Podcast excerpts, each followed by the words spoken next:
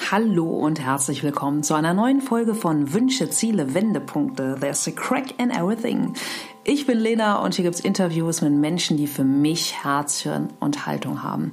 Ja, und auf dieses Gespräch hatte ich mich im Vorwege schon wieder tierisch gefreut, denn ich habe mich mit Katja Kraus getroffen und Katja ist für mich eine absolut facettenreiche und so faszinierende Frau.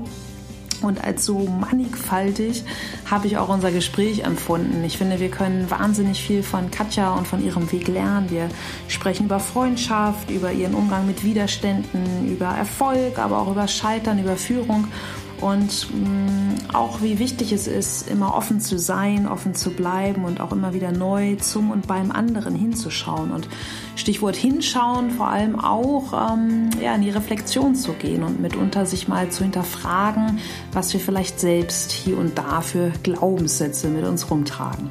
Ja, so, und bevor es jetzt losgeht, noch ein fixer Impuls in eigener Sache. Falls ihr im kommenden Monat, am 20. Februar, ist ein Donnerstag, Zeit und Lust habt, hier in Hamburg findet die Deep Dive Club Konferenz statt. Das ist eine Nachhaltigkeitskonferenz für Unternehmen, vom Start-up so bis zum Großkonzern ist echt alles dabei. Gibt ganz, ganz tolle Redner, eine Masterclass. Ich gebe dort auch einen Workshop, stoppt den digitalen Dauerrausch. Und ja, wenn ihr Zeit und Lust habt, schaut gerne auf meine Seite in die öffentlichen Events. Da findet ihr auch einen Ticketlink. Da gibt es dann ein bisschen Rabatt. Genau. So, genug der Worte in Eigenwerbung. Jetzt wünsche ich euch ganz, ganz viel Spaß beim Zuhören. So, neues Jahr, neue Folge. Ich darf heute äh, bei Jungformat Sports sein und mich mit Katja Kraus treffen. Wer sie noch nicht kennen sollte, was ich mir schwerlich vorstellen kann, in gewohnter Manier einmal ganz kurz abgelesen und vorgestellt. Katja Kraus ist Autorin, Mitglied des Aufsichtsrats der Adidas AG und Geschäftsführerin bei Jungformat Sports. Die ehemalige Fußballnationalspielerin war außerdem acht Jahre lang Mitglied im Vorstand des HSV. Moin Katja. Hallo, guten Tag.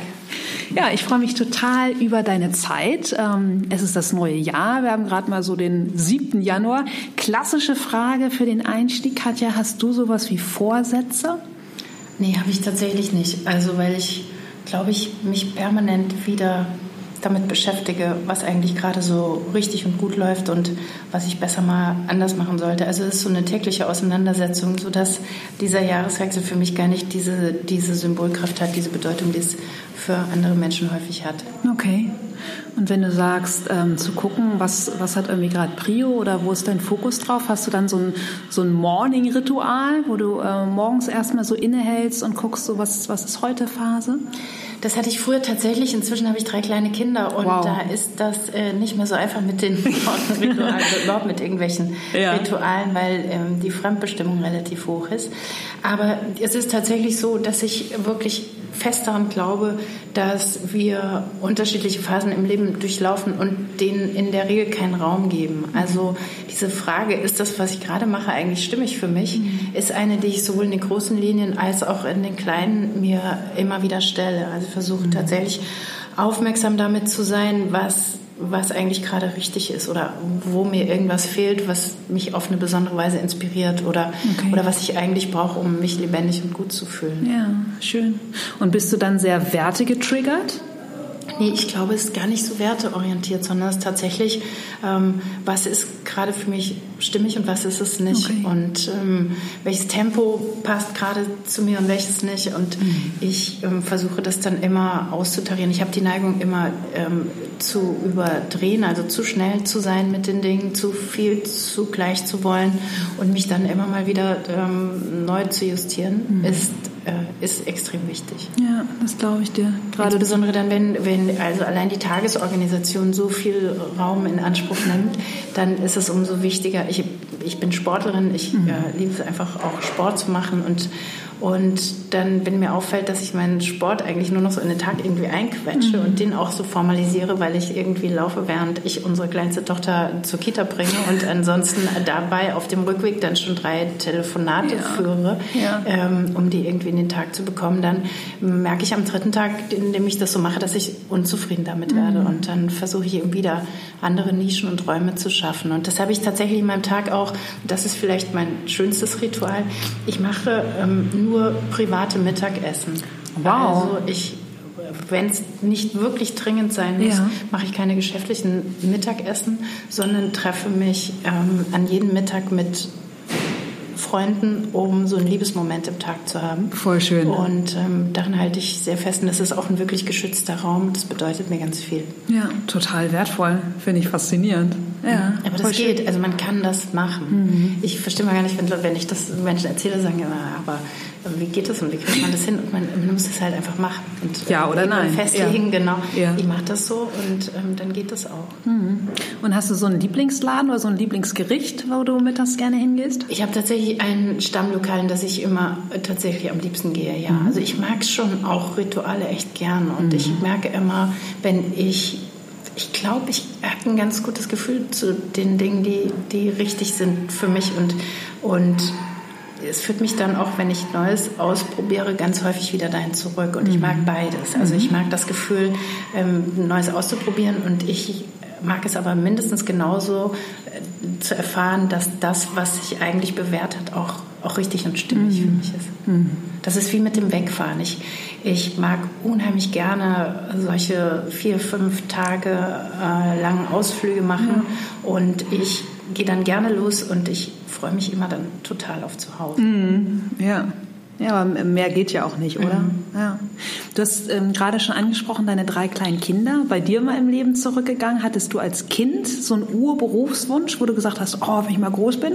Auf jeden Fall. Ich wollte immer, im, mein Leben war sehr stark geprägt von Sport und Fußball und ja. von Büchern. Ich habe unheimlich gern gelesen und ich wollte immer entweder äh, Fußballprofi, Schriftstellerin oder Eisverkäuferin. Mit den ersten war, beiden hast du es ja voll ja, geschafft. Stimmt. Das, also ich, war, ich ja. habe zu einer Zeit Fußball gespielt, als es für Frauen noch nicht möglich war, damit wirklich Geld zu verdienen. Also es war einfach mein, mein Hobby, meine Leidenschaft und ich habe das große Glück und ich bin so dankbar dafür, dass sich mein berufliches Leben daraus grundierte. Mhm. Also ähm, ich habe dem Sport tatsächlich alles zu verdanken, was wow. ich mir danach ermöglicht habe. Aber das, äh, ja, das ist großartig, dass das ging und das war vielleicht einer der glückvollsten Momente meines Lebens, mhm. als ich an meinem, einem meiner Lieblingsorte in Hamburg im Aberton Kino oh, ja. äh, in einem Saal voller Menschen, die ich weitestgehend kannte und, und mochte, ähm, aus meinem ersten Buch vorgelesen habe. Das war dann so ein, wie das ein bestimmtes Fußballspiel, von dem ich mhm. als Kind immer geträumt habe, das sich irgendwann darstellte, war das so ein zweiter Kindheitstraum, ähm, tatsächlich ein Buch zu schreiben und und ein Buch, das mir dann auch noch so, so bedeutsam gewesen ist. Das, das war sehr schön. Ja. Ähm, mit der Eisverkäuferin weiß ich jetzt nicht. Also, ich esse kann ja noch kommen. Ja. Wirklich viel Walnusseis. Okay. Ähm, gerne, aber ich glaube, dass. Ähm, da müsste ich dann wahrscheinlich in so ein neuartiges Eiscreme-Startup irgendwann mal ja, investieren. Vegane Eiscreme. Ja, genau, ja. ja, ja, toll. Auf dein Buch kommen wir auf jeden Fall auch noch später zu sprechen. Aber bei deiner Kindheit, dass du da auch schon gerne ähm, ja, Fuß, oder von klein auf natürlich Fußball gespielt hast, woher kam das? Hattest du irgendwie ähm, Geschwister, die schon gekickt haben oder einen fußballbegeisterten Papa? Nee, ich hatte beides nicht. Ich, hatte keine, ich bin Einzelkind mhm. und meine Eltern ähm, sind weder besonders sportlich noch hatten sie eine äh, besondere Vorliebe dafür, dass ihre Tochter Fußball spielt, ja. sondern im Gegenteil, meine Mutter insbesondere fand es überhaupt nicht adäquat und ich musste da auch wirklich weite Wege gehen, um mir das zu ermöglichen. Okay gegen den ausdrücklichen Willen meiner Eltern. Mhm. Ähm, aber ich habe so früh gemerkt, dass das tatsächlich etwas ist, was mich was mir sportlich, also ich mochte den Sport einfach sehr gern, mhm. aber ich habe auch gemerkt, dass mich das in Verbindung mit Menschen bringt, die so eine gleiche Leidenschaft haben mhm. und, und denen ich mich dann auch besonders nah fühle dadurch. Mhm. Das war eine sehr schöne Erfahrung, auch im Team wirklich zu sein und mit jungen Mädchen damals, die, die tatsächlich ähm, das Gleiche im Mittelpunkt ihres Lebens gesehen ja. haben. Und das hat mir viel bedeutet und, glaube ich, auch wichtigen Halt gegeben in einer, in einer schwierigen Zeit. Ich bin sehr früh auch zu Hause ausgezogen mhm. und das war für mich immer ein enormer Stabilitätsfaktor. Toll, ja.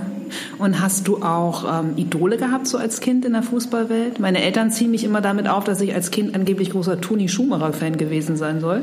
Was ich, ich immer bestreite. Ja, ja, ich hatte, ja, ich habe immer für Fußballspieler geschwärmt. Also okay. ich war so ein bisschen in Klaus Allofs verliebt, mal mhm. für eine Zeit, den fand ich toll. Und ja. ich mochte immer diese, diese sehr eleganten Mittelfeldregisseure. Ich habe Bernd Schuster sehr gerne mhm. Fußball spielen sehen und ähm, ich mochte immer Spieler gerne, die einen, die einen gewissen eigenen Stil mhm. geprägt haben. Ja, ich habe schon immer, als ich wirklich noch sehr klein war, es hörte dann irgendwann auf, ja. auch mit der Schwärmerei für Klaus Allofs. ähm, aber ja. ich ähm, habe immer Fußballspieler, ich hatte immer so Fußballspieler, die ich toll fand. Okay. Und wie ging es dann bei dir los nach der Schule? Das heißt, du ähm, bist dann voll in den Profisport eingestiegen? Oder? Nee, ich habe wirklich nie professionell Fußball gespielt. Okay. Ich habe das ähm, gemacht neben dem Studium. Das war okay. ziemlich großartig. Wir haben damals wirklich noch kein Geld ähm, verdient mit dem Sport, bis auf einzelne Spielerinnen, ja. die dann auch später noch eine, eine große Karriere gemacht haben. Aber wir waren noch relativ früh dran mhm. mit dem Frauenfußball. Der war auch nicht überall zu dieser Zeit gut beleumundet okay. und die Bundesligaspiele waren, sind auch heute noch nicht so gut besucht, aber, mhm. aber damals standen vor allem die Länderspiele dann im, im Blickpunkt der Öffentlichkeit. Ja. Und die deutsche Frauennationalmannschaft, wir waren zu der Zeit sehr, sehr erfolgreich deshalb gab es dann auch immer entsprechenden Zuspruch. Aber im Alltagsgeschehen ähm, waren wir tatsächlich, war das für uns alle wirklich ein Hobby. Und mhm. ich hatte das große Glück, ich spielte dann in Frankfurt, ich habe in Frankfurt studiert mhm. ähm, und konnte das sehr gut vereinbaren. Nebenbei gejobbt natürlich irgendwie und ansonsten von Sporthilfe gelebt. Das war so, wenn man im Olympiakader war. Mhm. Ähm, das ging während des Studiums super. Ich hatte allerdings auch Mitspielerinnen, die kamen jeden Abend zum Training und wohnten anderthalb Stunden weg und sind dann wow. nach ihrem ganz normalen Bürojob abends zum Training gefahren ja. und am nächsten Morgen wieder. Und das fand ich wirklich besonders beeindruckend, weil das einfach zeigt, wie, wie bedeutend dieses, dieses Hobby gewesen ist. Total. Und das war wirklich eine tolle Zeit und ich bin auch ganz dankbar darüber, dafür, dass ich ähm, unter diesen Umständen meinen Sport machen konnte mhm. und dass all diese Einflussfaktoren von außen damals nur eine sehr geringe Rolle gespielt haben. Also ich hatte das große Glück, meinen Sport noch wirklich mit Freundinnen zusammen machen zu können. Toll. Und all das, was jetzt die Systeme von außen korrumpiert, das war damals einfach nicht wichtig. Mhm. Und was war dein Impuls fürs Studium? Du hast Germanistik und Politikwissenschaften Politik. studiert? Ja, ich hatte, es ist ja anders als heute, ich hatte ja. keinen besonders großen Druck und ähm, ich habe Fußball gespielt. Ich habe ähm, gedacht, ich ähm, möchte irgendwas machen, was mit Literatur, mit Menschen zu tun ja. hat. Und deshalb war der Germanistikstudiengang so nah für, äh, naheliegend für mich. Ich habe mich immer mhm. für Politik interessiert und auch im Rahmen meiner Möglichkeiten engagiert. Und irgendwie habe ich einfach so ein Glück gehabt, immer das machen zu können, was auch meine intrinsische Motivation war, was mir auch persönlich mhm. am nahesten lag. Ich liebe Bücher, ich mag Politik, ich mag ähm, über die Motive von Menschen nachdenken. Mhm. ich glaube, es ist sehr stark auch ein Wesen von Politik. Und das, ja, irgendwie hat das immer ganz gut funktioniert, aber ich bin nicht losgegangen und habe gewusst, was am Ende dabei okay. rauskommen sollte. Ja. Gibt es ein Buch, wo du sagst, das sollte jeder auf dem Nachttisch liegen haben und nicht nur dort liegen haben, sondern es auch gelesen haben? Nee, ich habe, ähm, also das würde ich nicht sagen. Ich glaube, das gibt im Laufe eines Lebens sehr viele unterschiedliche Bücher, die dann mal da gelegen haben sollten und manche kommen auch wieder, mhm. interessanterweise. Ich habe heute Morgen gerade darüber nachgedacht, dass ich aus Gründen ein, das, ein Buch eines guten Freundes, Roger Williamson, Das mhm. Hohe Haus, äh, mal wieder lesen sollte. Das werde ich mir, wenn ich später nach Hause komme, mal direkt neben meinem Bett legen. Ähm, nein, ich, also in meiner Adoleszenz, mhm. im frühen Erwachsensein war Peter Handke ein wichtiger Autor oh, ja. für mich tatsächlich. Ja. Ähm, und es gab zu unterschiedlichen Zeiten immer unterschiedliche Orientierungen, natürlich auch durch Bücher. Also mhm. gerade ähm, wenn, man, wenn man Bücher liebt und dann sind die schon auch ein wichtiger Lebensstabilisator. Ist für mich auch immer gewesen, aber eben unterschiedliche Autoren, unterschiedliche Bücher zu unterschiedlichen Zeiten. Ja. Und liebst, ähm, liest du dann lieber Romane oder einfach auch Sach- und Fachbücher? Ich lese keine Ratgeber. Okay. Also das ähm, mache ich tatsächlich nicht so gerne. Mm, ich lese gerne Romane. Ja, ich lese eigentlich tatsächlich am liebsten Romane. Ich bin selbst nicht sehr fantasiebegabt, ähm, deshalb bewundere ich das immer am allermeisten, Charaktere zeichnen zu können, mhm. Geschichten konstruieren, choreografieren zu können. Ich ähm, bewundere das sehr. Ja.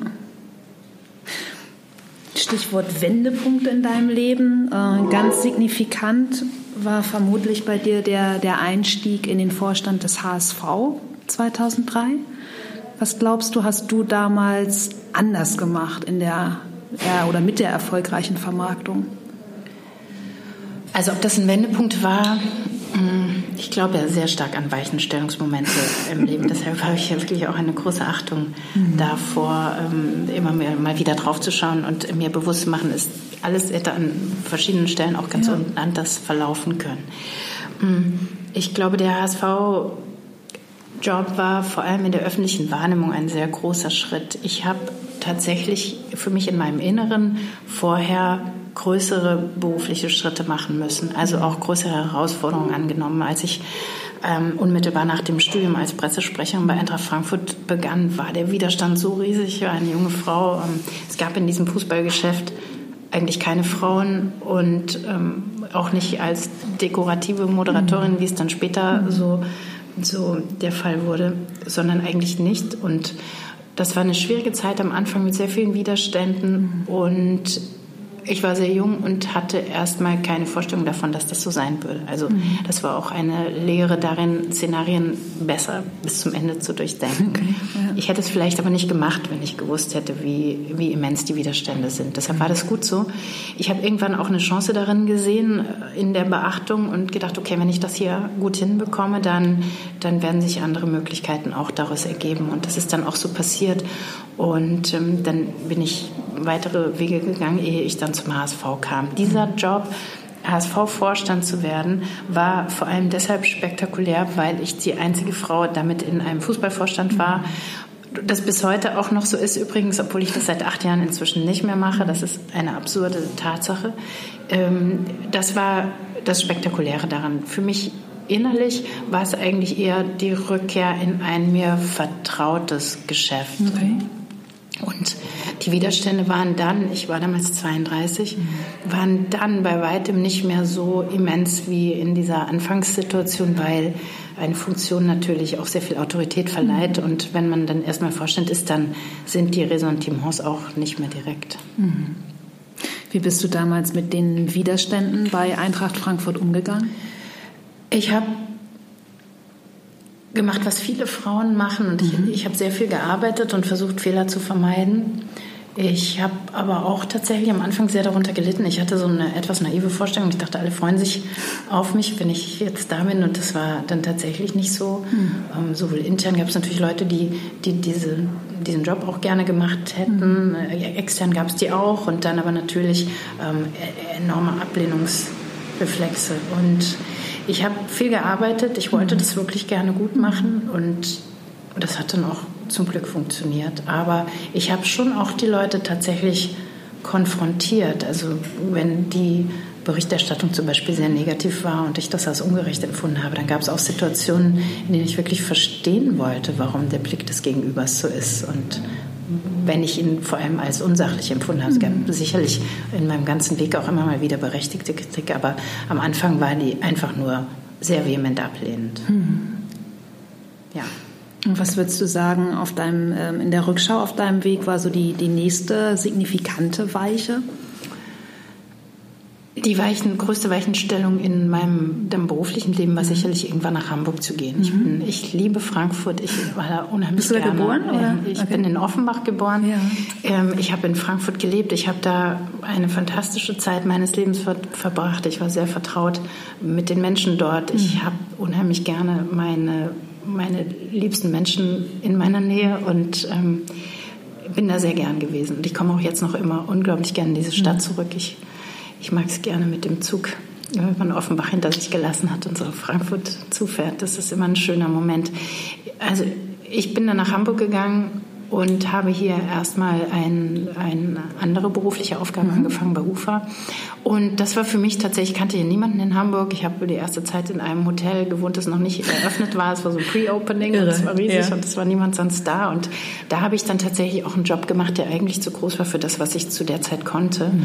Ähm, was andere Leute in mir gesehen haben, ich aber glaube ich nicht war. Und das hat dann auch wieder dazu geführt, dass ich erstmal sehr viel gearbeitet habe, um den internationalen Fernsehmarkt zu verstehen. Mhm. Und ähm, das war tatsächlich ein großer Schritt. Ich war damals dann Mitglied der Geschäftsleitung und äh, gerade 30 geworden und ähm, hatte einfach wirklich auch ein, ein Geschäftsfeld mit zu erarbeiten, von dem ich wenig wusste. Das war kompli ja. eindeutig komplizierter und herausfordernder wow. als das, was ich dann später beim HSV gemacht habe. Okay. Und würdest du sagen, dass dir da dein, dein Mut geholfen hat, einfach diese Position bei der UFA anzunehmen, wenn du sagst, mit, naja, vielleicht war das noch ein bisschen zu groß für mich, aber einfach zu sagen, ich probiere das einfach aus? Ich habe tatsächlich, wenn es um mich selbst geht, mhm. die Neigung, erst in den Wald zu gehen und dann zu merken, dass es dunkel ist. Und das ist sicherlich dann hilfreich. Also ich mhm. habe diese beruflichen Stationen nie zerdacht, mhm. sondern ich habe es dann gemacht und ich hatte das große Glück, in manchen Stationen, und da nehme ich den HSV wirklich explizit aus, mhm. ich glaube, das konnte ich dann, aber ich hatte das große Glück, in anderen beruflichen Stationen oder auch in späteren Phasen noch, was das Schreiben anbelangt, mhm. Menschen zu haben, die mehr in mir gesehen haben, als ich selbst gesehen habe. Voll schön. Und ja. ähm, ich glaube fest daran, dass man in bestimmte Rollen auch nur reinwachsen kann. Das, die, die kann man nicht ausfüllen. Mhm. Viele Dinge sind, also ja, gerade Fußballmanagement ist kein Ausbildungsberuf ja. und ja. dementsprechend ähm, muss man dann auch immer noch Wachstumspotenzial haben. Und mhm. ich ähm, glaube, dass es auch für mich zumindest, da ich sehr gerne in Bewegung bin und sehr gerne lerne, immer die beste Situation ist, wenn ich in Rollen gerate, die ich erst über die Zeit ausfüllen kann und in die ich mich reinlernen und denken muss. Ja. Und heute bist du ja bestimmt selbst so ein Weichensteller-Mensch für andere, oder? Also wenn ihr als Geschäftsführerin, also Potenziale in anderen zu erkennen oder auch Frauen fürs Top-Management zu fördern, zu unterstützen? Das Thema Frauenförderung ist mir ein ganz wichtiges. Also es ist tatsächlich so, dass ich sehr, sehr überzeugt davon bin, dass insgesamt wir als Gesellschaft eine, ein höheres Maß an Diversität mhm. in den Entscheidungsgremien brauchen. Und ich mag ganz gerne Frauen dabei unterstützen. Wir sind ähm, in Deutschland mehr als 50 Prozent der Bevölkerung. Es gibt überhaupt keinen Grund, sich mit weniger als 50 Prozent von einem zufrieden zu geben. Dazu versuche ich tatsächlich immer Frauen zu animieren. Ich glaube grundsätzlich einfach, dass wir in unserer Gesellschaft ein erhebliches Problem haben mit, mit Ungleichheit mhm. und ähm, dass aus Überlegenheitsdemonstrationen und Unterlegenheitsgefühlen keine guten Dinge entstehen. Mhm. Deshalb finde ich es ganz wichtig, dass sich das auflöst und dass sich Parität in allen Ebenen herstellt. Aber ja. was ich dabei am einfachsten mit beeinflussen kann, im Rahmen meiner Möglichkeiten, ist das Thema Frauenförderung mhm. eben ganz einem voran. Und ähm, das, das ist mir wichtig, ja. ja. Ja, super. Und da bist du ja auch eine von, von vielen Vorreiterinnen hier in Deutschland. Was würdest du sagen, können wir, kann ein jeder, egal ob Mann oder Frau, tun, um Frauen auch gezielt zu fördern, zu unterstützen?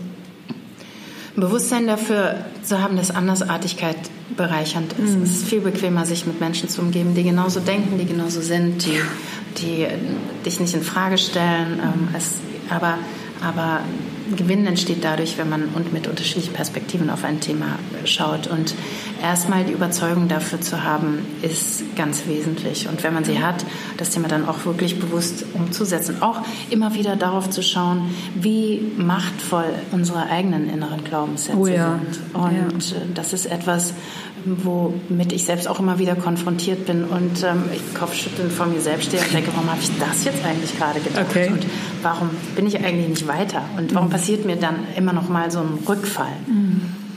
Wenn mir jemand, ähm, der 28 Jahre ist ähm, und auf einem guten Karriereweg äh, sagt, ähm, ich möchte nicht mehr arbeiten, es ist mir zu viel Arbeit und ich möchte andere Lebensprioritäten haben ähm, und mich verloben, heiraten und dann denke ich mir erstmal, was ist denn hier los? Und ähm, dann, ja. dann muss ich mich selbst immer wieder, wieder neu justieren und, mhm. und mir sagen, Katja, du hältst Vorträge darüber, dass, dass die Zukunft ist und ja. dass die Menschen so sind und dass es auch richtig und gut ist. Ja. Ähm, und dementsprechend, und da bin ich aber dann wirklich immer mit meiner ersten Impulsreaktion konfrontiert mhm. und die kommt aus einem sehr pflichtbewussten, sehr anders sozialisierten ähm, Aufwachsen und mir selbst immer darüber bewusst zu werden, das ist gar nicht so einfach. Glücklicherweise funktioniert das, mhm. aber ähm, ich bin manchmal schockiert, wie manifest dann doch meine eigenen Prägungen sind. Ja.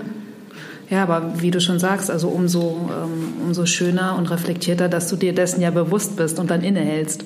Ja, also glücklicherweise ist das so. Ja. Aber ähm, ich beschäftige mich einfach auch so den ganzen Tag mit solchen Sachen. Und ja. dann in diesen Situationen wird mir immer bewusst, wie schwierig das für Menschen sein muss, die sich diese Gedanken nicht den ganzen ja, Tag machen, klar. sich mit ihren eigenen Glaubenssätzen ja. auseinanderzusetzen. Also ich glaube, dann geht man halt auch schnell, bleibt man schnell an dem Punkt stehen, weil es eben auch der einfachere Weg ist. Mhm. Ja, die bleiben dann halt in ihrer eigenen Suppe ne? und äh, merken es nicht, wenn sie immer höher steigt. Ich habe ein ähm, sehr, sehr interessantes Interview auch in einem Podcast mit dir gehört vom Manager Magazin. Und ich fand deine, äh, deine Aussage hat mich sehr berührt, als du gesagt hast, dir hat nach dem Ausstieg beim HSV-Vorstand die Verortung gefehlt. Ja, das war tatsächlich auch eine schwierige Erfahrung. Sicherlich auch ein Weichenstellungsmoment. Ähm, ich habe es jetzt chronologisch versucht, wobei es gab ja. auch ganz sicher in meiner Kindheit und Jugend einige. Aber, aber das HSV-Ausscheiden war tatsächlich eine, eine Bruchstelle auf die ich mich zwar vorbereiten konnte, weil wenn man öffentliche Jobs ausübt, kann man eigentlich immer ganz gut in der Zeitung nachlesen, wie es okay. um einen gerade bestellt ist. ja. Und ähm, ich wusste sehr lange schon, da wir versucht haben, in der HSV-Zeit sehr viel Neues zu bewegen und ähm, es eine sehr traditionelle Kraft, aber auch innerhalb des Vereins gibt, war immer klar, dass sich die Kräfteverhältnisse auch verschieben können. Als das dann am Ende so war, in einer Situation, in der der HSV in einer vermeintlichen sportlichen Krise war, damals war das Platz sieben in der ersten Liga, allerdings hm. äh, war eine mhm. wahrgenommene Krise. Inzwischen ist der HSV in der zweiten Liga.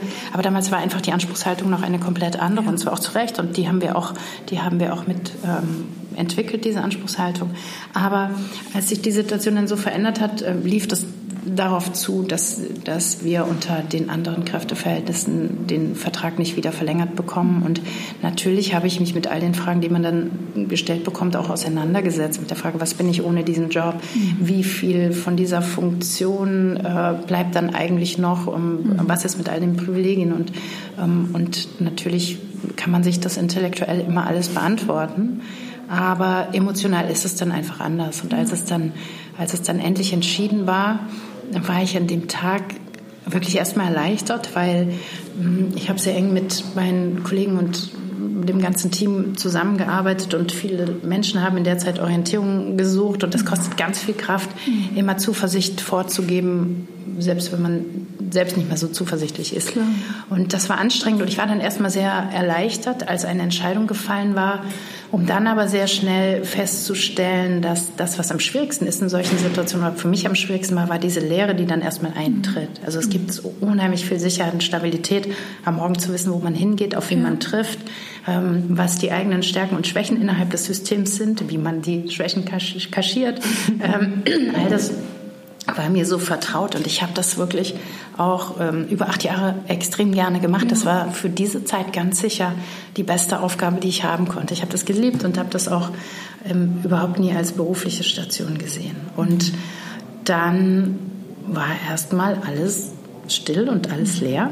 Und was man ansonsten vermutlich denkt, nämlich dass Macht das Entscheidende ist, was man aufgibt, Status, Geld, das hat ähm, mich zu dieser Zeit gar nicht besonders berührt, sondern es war wirklich diese, dieser leere Tag und die Frage, okay, was, was kann ich eigentlich? Also was kann ich eigentlich außer Fußballmanagement? Das habe ich jetzt den, den entscheidenden Teil meines Lebens gemacht. Mhm. Und ich wusste relativ schnell, das will ich nicht einfach so weitermachen. Also ich will nicht einfach das Gleiche an anderer Stelle fortsetzen. Aber ich hatte glücklicherweise einen Freund, der mir immer gesagt hat, ähm, ich soll schreiben. Und der man sagte, diese Fußballwelt ist viel zu klein für dich. Und ich ja. dachte, wie kommt er bloß darauf?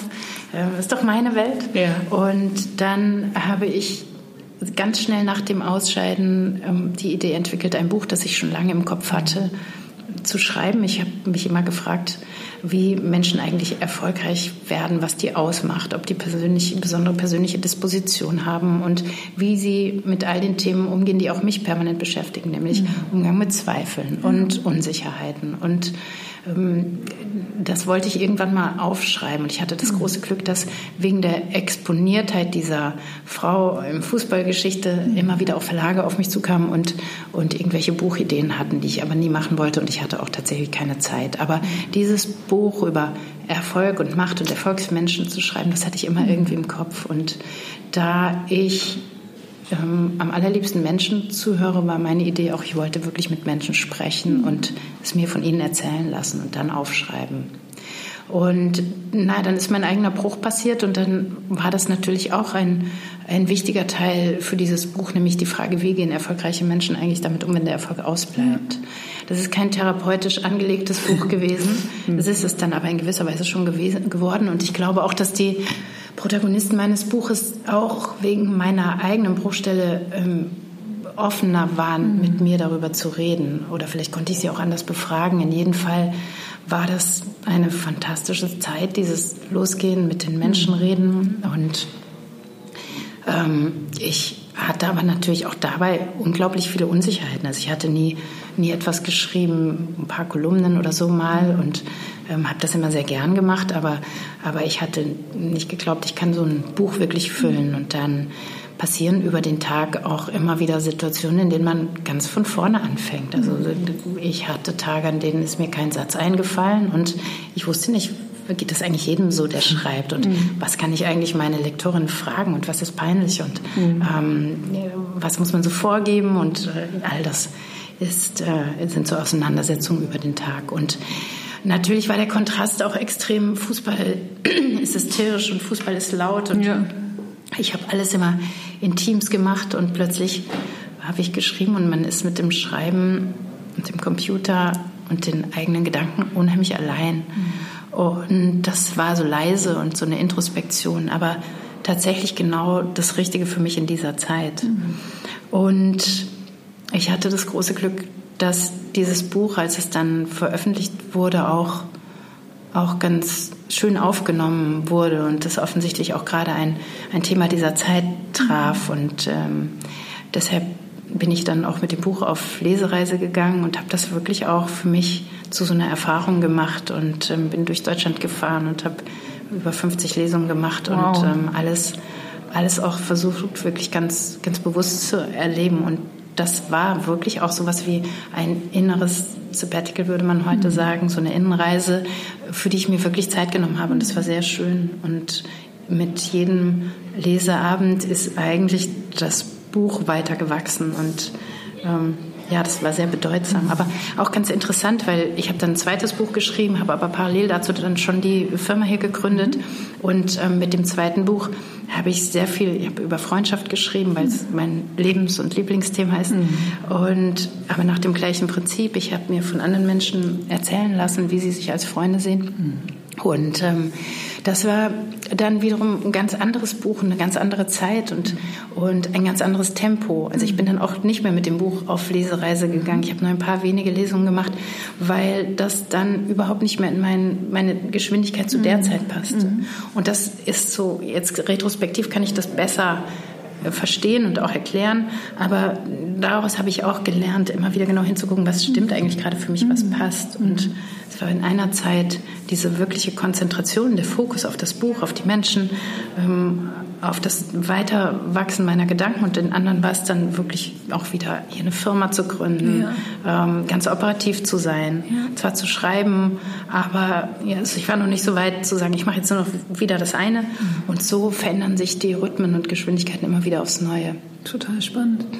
Würdest du sagen, dass der Freund, der damals nach dem HSV-Ende dir geraten hat mit Mensch Katja, schreibt doch ein Buch, dass das auch ein ganz signifikanter Weichensteller war, der letztlich den, den letzten Anstoß zum, zum Buch gegeben hat? Ich würde heute sagen, ähm, weil ich mein Leben so wie es jetzt ist, so liebe und so dankbar bin für diese Erfahrung und nicht einfach zu irgendeinem Fußballverein XY gegangen zu sein mhm. und dort Vorstand für irgendwas zu werden. Ähm, wir haben ja immer so eine Vorstellung von linearen Lebensverläufen und die Gesellschaft erwartet das mhm. übrigens auch, interessanterweise. Und zu sagen, ich mache es anders, ähm, das habe ich ihm ganz sicher zu verdanken. Und ich würde sagen, das war ohnehin, ähm, das ähm, war Roger Willemsen und ohnehin ähm, wahrscheinlich in mancherlei Hinsicht ein ganz entscheidender Weichensteller meines. Lebens. Also in der Auseinandersetzung, in der Betrachtung von Themen. Ich habe so sehr gelernt, so vieles gelernt. Ähm, ja, ja, ein ganz entscheidender Weichensteller in, in unterschiedlichen Bereichen. Und ähm, das fehlt mir jetzt auch gerade tatsächlich sehr, da er der nicht mehr lebt, leider. Also er fehlt allen, mhm. ähm, insbesondere den Menschen, die er kannte, aber auch weit darüber hinaus. Und mir auch, weil ich alles, was ich mit ihm verprobt habe, jede Meinung, jeden Gedanken, also mhm. mit sehr viel Werf durch die Welt getragen hätte und ähm, mich darin immer ganz unantastbar fühlte, dass mh, hm, ist jetzt irgendwie anders, seit er nicht mehr da ist. Ja. ja, aber du lässt ihn weiterleben, indem, indem wir jetzt darüber sprechen, indem du seine Gedanken weiter teilst. Ja, das ist total schön. Ja. Es hat auch einen, tatsächlich auch weiterhin einen großen Einfluss auf mein Leben und mhm. wirklich auch auf viele, viele Menschen, die mhm. ihn gekannt haben. Ja, es ist einzigartig, habe ich so ansonsten noch nie erfahren. Mhm. Schön. In deinem Buch ähm, Macht Geschichten von Erfolg und Scheitern, von dem du uns gerade erzählt hast, hast du ja auch primär mit Sportlern, mit Politikern gesprochen. Ähm, uns verbindet das. Ich frage in meinem Podcast äh, Menschen zu ihrer Geschichte, zu ihren Wendepunkten. Hm, wenn du es mal so runterbrichst oder zusammenfasst, was ist bei dir so am meisten hängen geblieben, was so die, die Erkenntnisse aus den Geschichten deiner, deiner Gäste waren?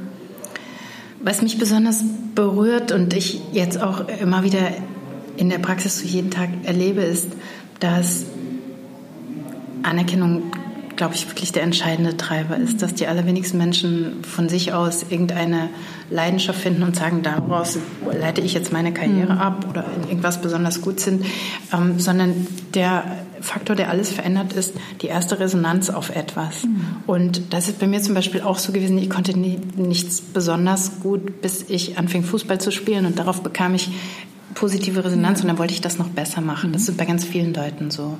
Und das ganz viel Kraft aus nicht aus innerer Überzeugung erstmal erwächst, sondern aus dem Defizit zum Beispiel. Mhm. Dass das ganz oft ein Initiationsmotiv ist. Das ist etwas, was, was ich einfach eine ganz wichtige Erkenntnis für das Leben finde, weil man geht ja immer nur von dem eigenen Bewusstsein aus. Und das genau. ganz vieles.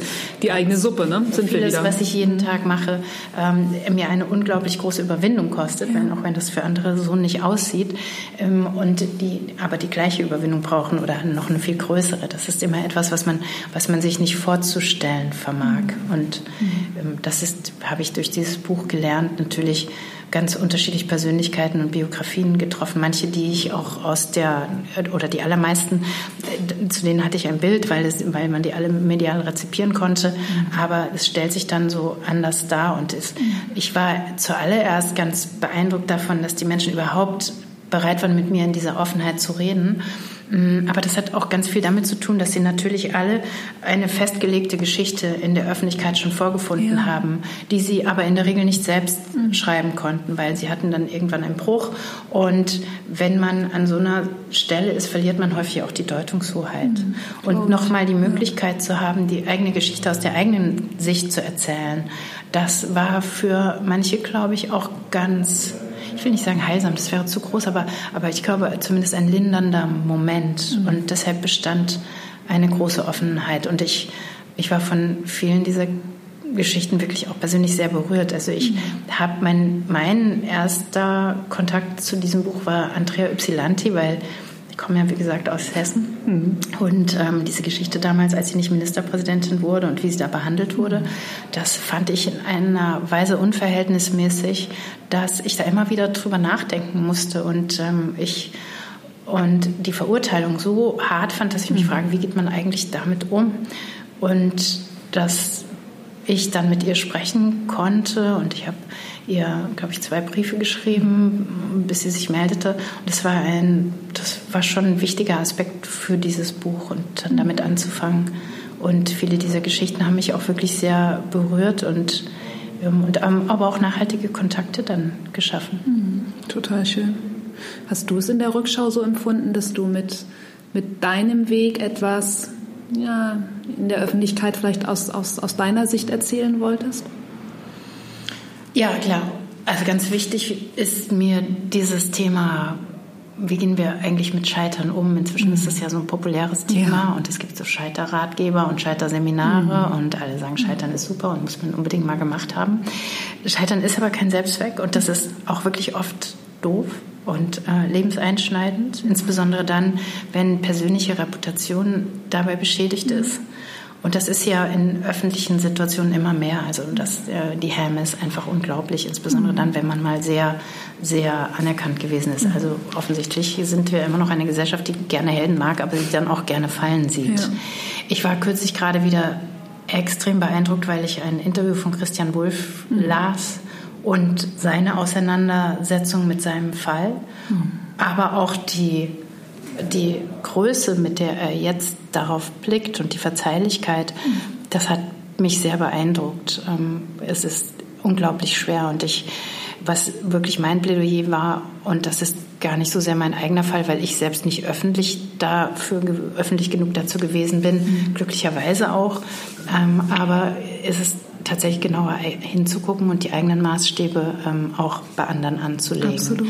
Und ich glaube fest daran, dass man auch aus Scheitermomenten ganz viele wichtige Erkenntnisse mitnimmt. Also ich wäre sicherlich heute mhm. ein, ein besserer HSV-Vorstand als zu meiner Zeit, als ich das gewesen bin, mhm. weil ich einfach ganz viele Reflexionsmomente hatte natürlich, weil ich mich damit auseinandergesetzt habe. Aber was noch wichtiger ist, weil ich gemerkt habe, dass, wenn ich das nicht mache, mir ganz viel anderes auch noch zur Verfügung steht, mhm. was mir eine viel größere Unabhängigkeit mhm. gibt. Und ich finde, Unabhängigkeit ist ein so hoher Wert, ja. ähm, der einfach dazu führt, dass man bessere Entscheidungen trifft mhm. und freiere Entscheidungen trifft. Und deshalb ist das, ähm, ist das verwerflich eigentlich, dass man immer denkt, wenn jemand mal gescheitert ist, dann, dann ähm, hat er auch keine neue Chance verdient oder es gibt es gibt leider immer noch zu viele Stigmatisierungen Total. des Scheiterns und ja. Das halte ich für sehr problematisch. Das wollte ich unbedingt mit dem Buch auch, wenn nicht explizit, explizit dann zumindest implizit sagen. Mhm. Ja, das ist dir auch mehr als gelungen. Du hast vorhin von, von der Anerkennung gesprochen, dass das ja auch ein, ein Antrieb in einem jedem von uns ist. Ähm, wie würdest du sagen, führst du, also wenn ich jetzt daran denke, Anerkennung für Mitarbeiter, Wertschätzung, ähm, wie, wie, bringst du die Anerkennung in, in deinen persönlichen Führung, Führungsstil rein? Erstmal glaube ich, ist das grundsätzlich, also was ich beschäftige mich sehr intensiv mit dem Thema Führung, weil ich glaube, dass es ganz, ein ganz wesentliches Instrument ist, in, insbesondere in einer Zeit, in dem Loyalitäten immer weiter nachlassen mhm. und auch Erwerbstätigkeit sich mhm. extrem verändert und äh, in der Priorität der Menschen eine geringere Rolle spielt. Deshalb ist die ähm, Ansprache und die Motivation der Menschen immer wichtiger, mhm. finde ich. Mhm.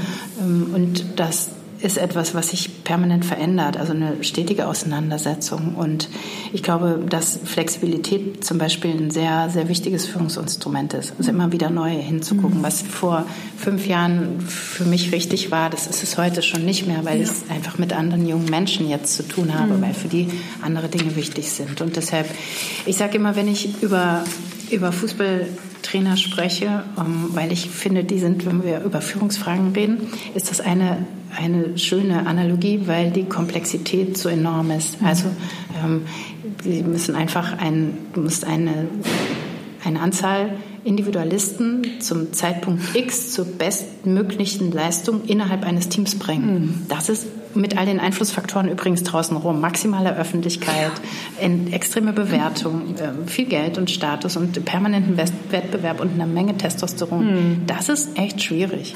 Und das ähm, glaube ich dir. Ich glaube, dass allem voransteht, und deshalb gibt es auch nur ganz wenige wirklich herausragende Trainer, die über lange Zeit an einem bestimmten Ort ähm, wirkungsvoll sind. Ähm, und ich glaube, die allergrößte Voraussetzung ist, dass Trainer Spieler mögen, mhm. weil sie Menschen mögen. Ja. Und ich glaube, das kann ich sagen, ich mag einfach Menschen mhm. erstmal. Also ich mag die erstmal und ich glaube, dass sie Gutes wollen ja. und Gutes in die Firma bringen. Und, ähm, und davon auszugehen, finde ich ganz wichtig. Und mhm. dann kann man ihnen, glaube ich, auch ganz viel Raum erstmal lassen. Ja. Aber das ist auch eine wichtige Erkenntnis. Also das mit dem Raumlassen ist auch hat sich auch verändert. Also diese Frage, wer braucht eigentlich wie viel Orientierung mhm. und mm, diese jungen Menschen, mit denen wir es jetzt zu tun haben, sind es eben auch gewohnt, dass sie permanent Ansprache bekommen, mhm. weil sie ähm, aufwachsen mit permanentem Zuspruch ihrer Eltern in der ja. Regel. Also wie ist das Bild geworden, wie schaukel ich, ähm, ja, war ich gut beim Fußballtraining mhm. und so und, und dann ja, haben sie Tracking-Systeme mit allem und ähm, spielen Computerspiele, bei denen sie immer wissen, ich bin jetzt jetzt auf Level 3, was muss ich tun, um Level 4 zu kommen? Und also es gibt ein, äh, so eine Feedback-Kultur, mhm. die sie dann natürlich auch in ihrem beruflichen Umfeld erwarten. Also es braucht sehr viel Kommunikation und ähm, es gibt, der Umgang mit Widerständen ist nicht wirklich gelernt. Also das ist zum Beispiel mhm. auch eine echte Herausforderung. Also was passiert eigentlich, wenn es kritisch ist? Mhm. Die jungen Menschen sind sehr selbstbewusst, aber ähm, diese Widerstandsfähigkeit ist ein Thema und damit muss man sich dann auseinandersetzen zum Beispiel. Also wie kommuniziere ich eigentlich? Wie gebe ich ausreichend Feedback? An welcher Stelle funktioniert Kritik wie zur Weiterentwicklung? Mhm. Und ähm, ja, ich finde, das ist ein echt, also das ist eine wichtige Aufgabe für Führungskräfte, sich dabei immer wieder genau anzuschauen, sich selbst in der eigenen Wirkung anzuschauen und ähm, sich die eigene Rolle auch immer wieder bewusst zu machen. Absolut, ja. Du hast vorhin von deinem anderen Buch mit den Freundschaften erzählt. Was würdest du sagen, welche Eigenschaft schätzt du an, an anderen Menschen am meisten? Oder was macht für dich ein, ein guter Freund, eine gute Freundin aus? Ganz klar äh, ist diese Antwort. Nein. Ähm, die Bereitschaft, immer wieder neu hinzusehen. Also ich glaube, es ist das Größte, was man sich schenken kann in Beziehungen, in Liebesbeziehungen, in Freundschaften, immer wieder jeden Tag neu hinzuschauen und nicht in den eigenen Bildern zu verhaften, ähm, sondern immer wieder offen zu sein für den nächsten Gedanken, für eine Bewegung des Menschen, mhm. mit dem man lebt, den man liebt, den, mit dem man befreundet ist, ähm, für eine Entwicklung, für das Lernen, für einen neuen Umgang mit Situationen. Ich glaube, das ist das Größte, was man sich schaff, schenken kann, einen wirklich offenen Blick aufeinander. Total schön. Würdest du sagen, dass diese Reflexion, die du auch für dich selbst jeden Tag praktizierst, deine, so sozusagen deine, deine Superkraft ist? Nee, ich scheitere daran auch ganz oft. Also ich sage das durchaus auch immer wieder als Aufgabe für mich selbst, weil natürlich ist auch das wieder so einfach, ähm, die Dinge zu sehen und eins zu, zu kategorisieren. Mhm. Und das nicht zu tun, ist viel anstrengender. Ja. Zu gucken, okay, jetzt ist irgendwas passiert, das passt mhm. nicht in mein Bild. Und, ähm, und Einordnungskompetenz ist so eine, so eine wichtige Fähigkeit und ähm, immer wieder ähm, mich auch dafür zu öffnen, was passiert jetzt eigentlich gerade, was anders ist und ähm, nicht so funktional zu sein, die Dinge einfach nur so, so hinzunehmen, sondern wirklich zu sehen. Und das ist ganz schwer. Das ist insbesondere in einem Alltag, in dem ganz viele Dinge zugleich passieren, ja. schwierig. Und das, ich mache das bestimmt auch viel zu oft nicht gut und verpasse zu vieles dabei in, in dem Wirken meines Umfeldes. Aber aber ich möchte gerne ähm, die entscheidenden Dinge mal wieder merken. Mhm. Und deshalb ist mir auch wirklich so wichtig, mich auch im Umgang mit Menschen tatsächlich auch einlassen zu können, also auch Situationen schaffen zu können, in denen es wirkliche Begegnungszeit gibt, weil dann die Wahrscheinlichkeit darin, Veränderungen festzustellen, sehr viel mhm. größer ist. Mhm. Toll. So würde ich sagen. Wenn du von dem, von dem Alltag erzählst, wo viele Dinge einfach parallel passieren, ohne deinen Alltag auch nur ansatzweise zu kennen, kann ich mir vorstellen, dass er vermutlich sehr stramm getaktet ist. Wie entschleunigst du oder was, was, was tust du, um deine Akkus aufzuladen? Ich glaube, meine Akkus laden sich wirklich am allerbesten auf, wenn ich denke. Also wenn ich auf Sachen rumdenke. Ich, mhm. Ja, ich arbeite wirklich gerne, am allerliebsten an strategischen Fragen. Mhm. Das hilft mir. Ich bin wirklich ganz gerne mit den Menschen aufgehoben, die mir wichtig sind. Das ist in jedem Fall so. Und diesen Moment habe ich ja jeden Tag ohnehin. Ja. Ähm, ich mag tatsächlich auch so viele kleine Momente in, mit, mit meiner Familie. Also es, ich glaube, ich habe ganz viele Aufladungsmomente über den Tag und ähm, versuche das irgendwie in einem eingeschwungenen Verhältnis zu halten, was überhaupt nicht immer funktioniert. Ja. Also mhm. dem, das ist ja auch etwas zu so dem Mut zur Unzulänglichkeit, den, ähm, ja. den muss man dann eben auch haben. Also irgendein Kind geht immer ohne Schwimmsachen oder so aus Handschuhe, was auch genau. immer, Taschentuch, ja, genau. was ich gerade brauche für mein äh, Kontaktlinsen, tränendes Auge. Alles gut? Keins, tut mir leid. Nee, nee, ich bin, bin schon äh, versorgt. Das kommt alles immer mit in den Podcast. Das ist ja einfach das Leben. Ja. Und gibt es so Dinge, wo du sagst, so, oh Mensch, wenn ich mal richtig Zeit habe, also abgesehen vermutlich vom Lesen, das würde ich irgendwie gerne noch mal ausprobieren? Ausprobieren? Mhm. Nee, ich habe gar nicht so Sachen, die ich gerne ausprobieren würde. Ich habe irgendwie, ich bin auch so unspektakulär, so viele Sachen, die die Menschen so gerne machen. Ich war jetzt gerade, war jetzt gerade äh, auf dem Weg zum Nordpol und wow, das, das nennst du unspektakulär? Ja, aber das nicht so, so, war nicht so ein Lebenstraum, sondern es okay. hat sich so ergeben und ähm, nee, ich mag immer noch so viele Bücher lesen tatsächlich, dass ich gar nicht, gar nicht so abenteuerliche Ideen habe. Okay. Ich möchte wirklich eigentlich gerne noch mehr Zeit mit Menschen haben, die mir wichtig sind. Ich möchte darauf aufpassen, aber, aber nee, ich habe nicht so spektakuläre Reisen vor oder ähm, irgendwelche Abenteuer in meinem Leben. Ich finde das alles ganz gut. Ich möchte mehr Zeit haben, Bücher zu lesen und ich würde gerne mehr wissen mhm. und ähm, aber nicht unbedingt mehr tun. Nein. Okay. Ja. So. Was bedeutet für dich Erfolg? Erfolg. Hm. Erfolg ist so vielfältig. Ich werde das ganz oft gefragt, was so der größte Erfolg meiner, meiner Karriere war. Und ähm, für mich ist tatsächlich der größte Erfolg meines beruflichen Weges, dass ich irgendwann tatsächlich diesen Ausstieg aus dem linearen Verlauf geschafft mhm. habe. Also dass ich es nach dieser HSV-Zeit, nach diesem Ende in einer Krisensituation geschafft habe, nicht den auch bei mir durchaus vorhandenen Reflexen zu folgen, schnell wieder Sicherheit herzustellen, ja. sowohl für mich im Innen als auch nach außen zu zeigen, ich werde gebraucht, alles gut mhm. und ähm, und das ist jetzt kein Makel, diese Situation oder nur ein kurzfristiger, sondern zu sagen, okay, das ist jetzt eine Chance für mich, wirklich mal hinzugucken, was ich ansonsten so machen kann oder was überhaupt in mir ist. Das ist für mich der größte Erfolg tatsächlich, dass ich in der Situation, in der es wirklich schwer war, mhm. weil alles andere lindernder gewesen wäre, mhm. dass es mir gelungen ist, es so zu machen. Ich weiß jetzt heute auch gar nicht mehr so richtig, woher ich die Kraft in dieser Situation hatte. Aber ich bin sehr froh über den Teil meines Ichs, der in dieser Situation so gehandelt hat. Ja, toll. Das würde ich sagen, weil ich ähm, jetzt ist mein Leben so stimmig für das, was heute richtig ist für mich. Und ich arbeite jetzt schon eine ganze Weile an einem dritten Buch und merke wow. aber, dass ich gerade in der, in der jetzigen Geschwindigkeit meines Lebens, dass das gar nicht, gar nicht passt. Also mit den Kindern. Und das, ähm, ich habe nicht die innere Verfasstheit dazu, diese Introspektion zuzulassen. Und mhm. Deshalb priorisiere ich gerade andere Sachen. Das war aber ein Weg, dahin zu kommen mhm. und nicht zu denken, das muss irgendwie auch noch in mein Leben passen, sondern zu sagen, okay, und es war schmerzlich, zu sagen, jetzt kann ich gerade nicht schreiben, es kommt dann wann anders wieder dran.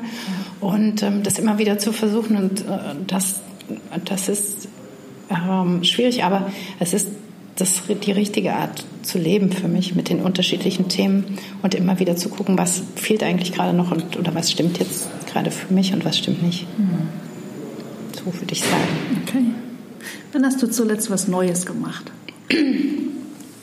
Was Neues? Mhm. Also was, was ganz eine neue Aufgabe? Hm, was, was du als neu definierst. Ähm, was ich als neu definiere.